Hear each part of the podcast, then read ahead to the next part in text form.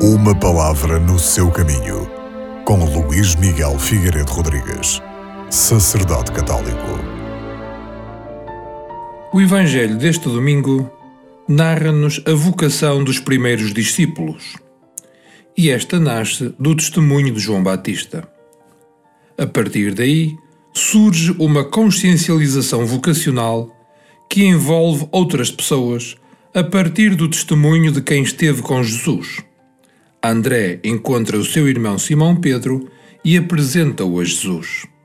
De seguida, é Filipe quem encontra Natanael e lhe fala de Jesus.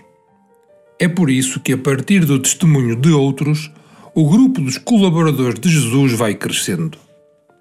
No Evangelho de João, a vocação dos discípulos não se dá da mesma forma que nos outros evangelhos.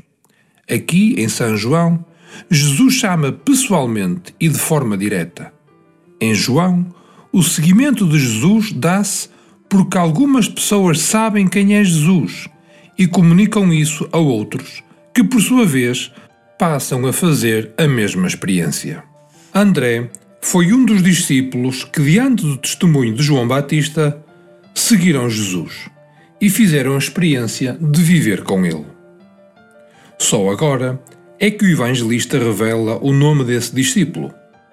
O outro fica no anonimato, podendo então assumir o nome de cada um dos seguidores do Mestre. Pode ser qualquer um de nós. André significa homem, ser humano. Será que o evangelista nos quer insinuar que as pessoas só se tornam verdadeiramente humanas depois de fazerem a experiência do Mestre? O facto é que a experiência se converte em testemunho que arrasta. André leva Simão a Jesus. O Evangelho mostra, muito de repente, que do testemunho de André nasceu o discipulado de Pedro. De facto, diz que ele encontrou primeiro seu irmão. Isto dá a entender que teria encontrado em seguida outras pessoas. André, por seu turno, fala no plural: encontramos o Messias. Por isso, percebe-se com clareza que estamos diante de uma experiência comunitária e uma experiência progressiva da descoberta de quem é Jesus. João Batista aponta Jesus como o Cordeiro de Deus.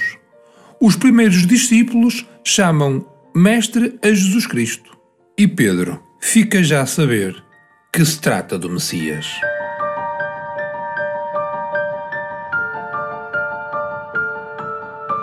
Uma palavra no seu caminho.